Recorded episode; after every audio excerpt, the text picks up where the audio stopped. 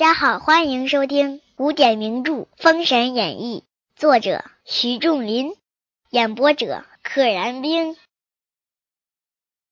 且说界牌关，徐盖闻报姜子牙望界牌关来，忙修本差官往朝歌去取救兵。总兵叫徐盖，徐盖赶紧向纣王求救。只见差官进了朝歌城，至文书房。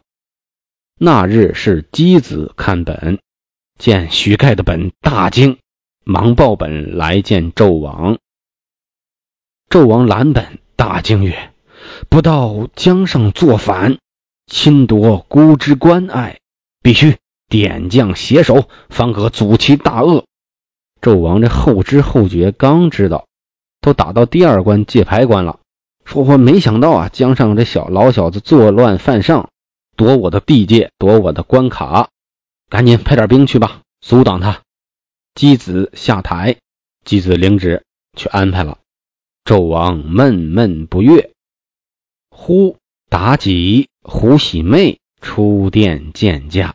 纣王的两个大心肝宝贝来了，曰：“陛下不必烦恼，此俱是边关武将用金贿赂大臣，诬奏陛下，使陛下发钱粮支应，只将几本官斩了，不敢再有来也。”真是神一样的队友，姜子牙的队友啊！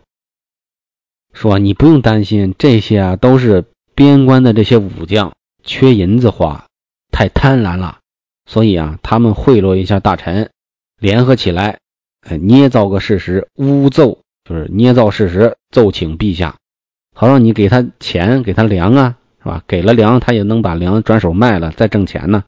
我告诉你吧，谁再来拿这种奏章？来上表朝廷，直接把他斩了，这样啊，震慑一下那些边关的武将，从此谁都不敢再来了。纣王大喜，这个混蛋，他也不想想，也不验证一下啊，妲己说啥就是啥，信了。遂传旨，将基本官枭首号令于朝歌。基本官这个“吉”是个比较复杂的字。我也不知道该怎么描述他，反正就是抱着拿着的意思，拿着本的这个官员，其实就是专门来送信的这人吧。箕子知之，忙来见周王。箕子是皇叔，也是个明白人，这怎么行呢？赶紧来见周王。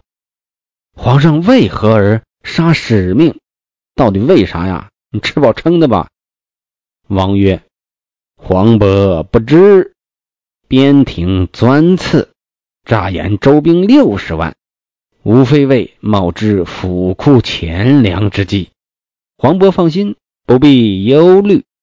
边庭的这些武将们呐，都钻营、钻刺，就是钻营、钻削尖了脑袋，想办法捞钱。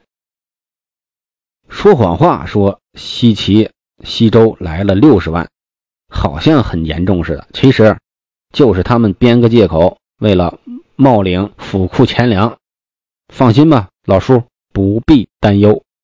姬子长吁一声而出，心里啊还不知道怎么骂纣王呢。这个小王八蛋，把我哥的江山就毁于一旦了。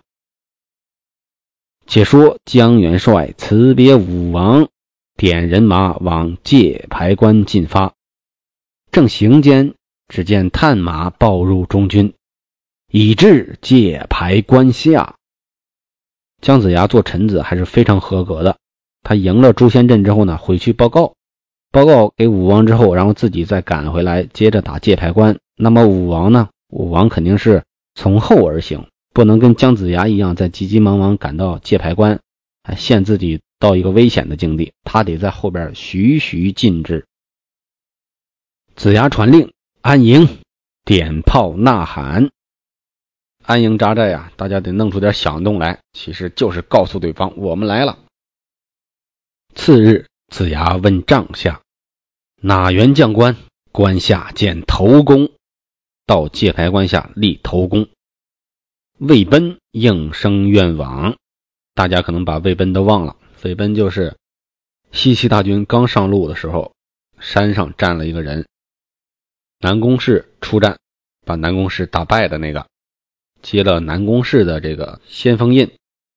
这个人只有个名字，其实也没有描写他的性格，这之间呢也没有他的出战的行为，所以其实也是个工具人，没有性格，没有特点，自然就没有记忆点。现在要出战了。子牙许之，魏奔提枪上马，至关下诺战。有报马报入关上，徐盖令彭尊出关。总兵官叫徐盖，徐盖接替的谁的活啊？徐盖其实接替的是黄飞虎的爹。当年黄飞虎的爹黄衮是这个界牌关的大将，他被儿子逼着去了西岐之后呢，那徐盖是来这个。接替的。话说，彭尊见魏奔，大呼曰：“周将，通名来，通报姓名。我刀下不杀无名之鬼。”魏奔答曰：“吾乃扫荡成汤天宝大元帅将麾下左少先锋魏奔是也。汝若是知机，早献关隘；如若不然，悔之晚矣。”左少先锋官魏奔，你呀，若是知机，知道先机，知道天机，但凡你开点眼啊你能看清大势，你呀，赶紧打开城门，不然我让你后悔。彭尊大怒，摇枪催马直取。魏奔手中枪负面交还，战有三十回合，彭尊战不过魏奔，眼一枪往南败走。魏奔纵马赶来，魏奔的功夫更高一筹。彭尊见魏奔赶下阵来，忙囊中取出一物，往地下撒来。有道法，有宝贝，你追我，我撒东西。此物名曰汉旦阵。汉旦是两个写起来并不复杂，但是呢比较少见的。汉旦指。未绽放的荷花的花苞，按三才八卦方位布成一阵。彭尊先进去了，魏奔不知，将马赶进阵来。彭尊在马上发手一个雷声，把汉旦阵震动。只见一阵黑烟迸出，一声响，魏奔连人带马震得粉碎。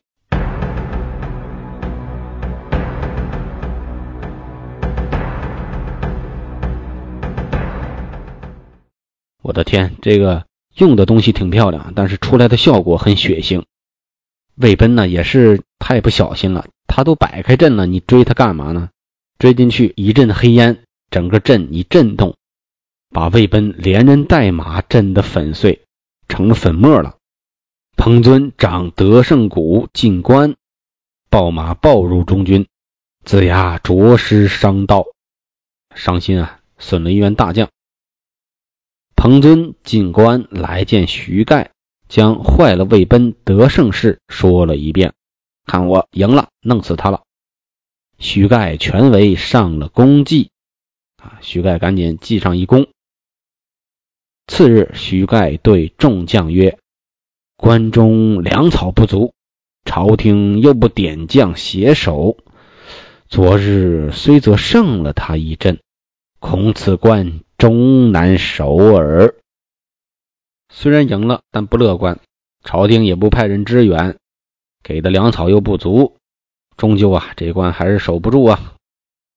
正义之间报，有周将诺战。王报曰：“末将愿往。”上马开关，见一员周将，西周这边的大将，问曰：“周将何名？”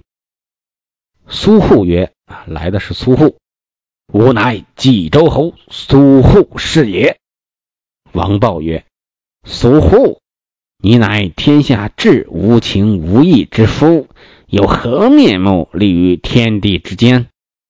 好，你最无情无义了。你投靠了别人，打自己的女婿和女儿，没脸立在天地之间。”催开马，摇戟来取。苏护手中枪，负面来迎。苏护正战王豹，有苏全忠、赵炳、孙子宇三将一起上来，把王豹围在该心。上来的都是苏护的副将，儿子苏全忠、赵炳和孙子宇。王豹如何抵得住？把马跳出圈子就走。赵炳随后赶来，正赶之间，被王豹回手一个劈面雷打在脸上，翻下马来。王豹也挺厉害，手中放雷，噼里啪啦，雷光闪电。孙子羽急来救时，王豹又是一个雷放出，孙子羽孙子羽被雷火伤了面门，跌下马来，早被王豹。一戟一个刺死，得赵炳和孙子羽都被王豹干死了。苏家父子不敢向前，王豹也知机，掌鼓进关，回见徐盖。啊王豹也知道，虽然赢了，但是呢，也不能太张狂，继续打，见好就收，知机知道天机，懂得对战的道理。且说苏护父子进营来见子牙。被言损了二将，折损了二将的事儿都说了。子牙曰：“误丧忠良，实为可恨。这事儿太可恨了，太可气了。”次日，雷震子至关下诺战，彭尊出关，摇手中枪，催开马，直取雷震子。雷震子把风雷翅飞起，使开黄金棍，劈头来打。彭尊哪里招架得住？拨马就走，拨马就跑。雷震子见他诈败，忙将翅飞起，赶来甚急。雷震子看出他是诈败来了，不是真的逃走，而是使诈。我不给你机会，我的速度要优先于你。忙将翅飞起，赶来甚急，劈头一棍正中肩窝上，打翻马下，削了首级。进营来见子牙，挺痛快，直接把脑袋割了。说到这儿，突然想起来，作者对于雷震子后来的这个上场啊，少了一个描述，就是很多人应该见了雷震子会害怕的，不像哪吒呀、杨戬呀，他们即便外表再特殊，他也是个人的模样。雷震子可不是，雷震子这牙朝外长着，两个眼睛像铜铃，闪着光。一身蓝色、红色的头发，个子还挺高，一看就是个妖怪的模样。很多人见他的面，应该第一反应是害怕，或者是疑惑，甚至觉得他丑陋。大家的言语之中，难道没有骂上两句吗？你个丑鬼，哪里来的这个淹死鬼，竟敢来跟我战？如果有这一类的话，或者这关于他这个外表的一些反应的话，这个场面就更好看一些。毕竟啊，雷震子太丑了，长得。且说探马报入关中，彭尊阵亡。徐盖曰：“此关终是难守，我知顺逆，你们只欲强持。我知道这个关呢，真是守不下去了。我知道啊，怎么是顺着天，怎么是逆着天，都怪你们这些副将，非得强自支持，强持。”坚持啥？坚持！王豹曰：“主将不必性急，待我明日战不过，任凭主将处置。我明天再打一场，打不赢，咱再跑啊，还是投降啊，都听你的。我明天打赢了，你担心个屁呀！”徐盖默然无语。王豹竟回私宅去了，不知后事如何，且听咱下回说一说。本集就到这里啦，记得订阅哦。